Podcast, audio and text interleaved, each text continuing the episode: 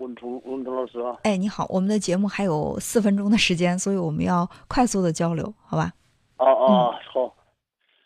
这 我那个我我那个孩子，反正总是反正俺两个经常也有时间沟通吧。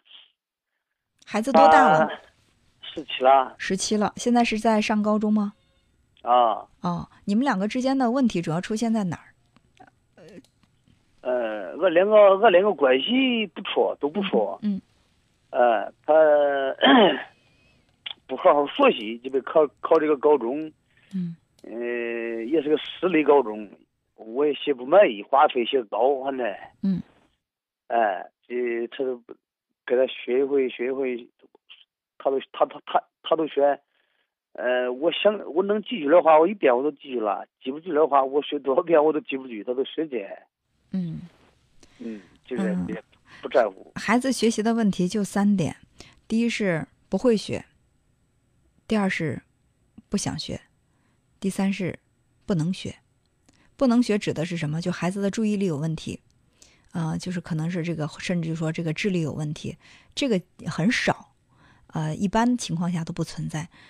更多的是两点：第一是不想学，我不想学，那我怎么可能学得会呢？还有呢，就是不会学，就是我也很想学，但是我的方法不对。呃，别人可能学一个小时出的这个效果，我学三个小时都赶不上，方法没掌握好。所以你可以就这个问题跟孩子探讨一下，就是学习不好，不好好学习，是真的是因为学不会，还是说不想学？先把这个原因找到。如果是孩子想学学不会，那跟孩子一块儿去找更好的学习方法。如果不想学，那就去激发孩子的学习动力，或者你问问他，你现在不想学习，你想干什么？听听孩子的意见。嗯，他有没有跟你说过他对未来的计划？哎，没有，我我也问，我也问他，我说你想干啥？也不知道。嗯。呃，呃，心里没数吧，没个数。心里没数。嗯，呃，我也只能简单的跟你说了两种方法。第一是不知道干什么呢，那就你告诉孩子，如果说你现在还暂时不知道干什么，那就把现在能做的学习的这个事情搞好。等你知道你想做什么的时候，哪怕你去做，爸爸在支持你。这是第一种方法。第二种方法就是你不知道眼前做什么，你设想一下，你十年前打算是一个什么？十年之后你打算是个什么样子？二十年之后你又打算是一个什么样子？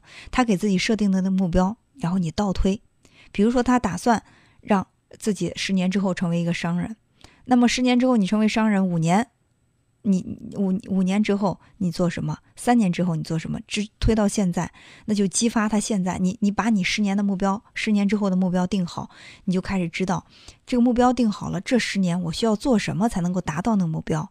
然后看看他真正想做什么。有的时候不要说孩子了，大人也不知道自己想做什么，想要什么，也会有迷茫的时候。允许孩子的迷茫，但是你帮助孩子静下心来，澄清一下自己内心，然后去寻找这个目标。哦，好吧，嗯，其实最主要的还是沟通。既然你跟孩子关系不错，有一个良好的沟通基础，认认真真的听孩子想说什么，把他当做一个成年人来对待。好不好？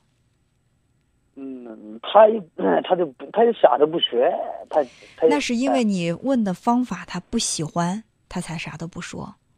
他一定会有每个人都有倾诉的欲望。为什么他不想跟你说？他不想跟你说，不代表他不想跟别人说。为什么他情愿跟别人说，也不愿意跟你说？这个原因在哪儿？其实你可以认真的去找一找，好吧？嗯，时间关系确实不能跟您聊太多了，有机会我们再沟通，好吗？好，哎，好，好，再见。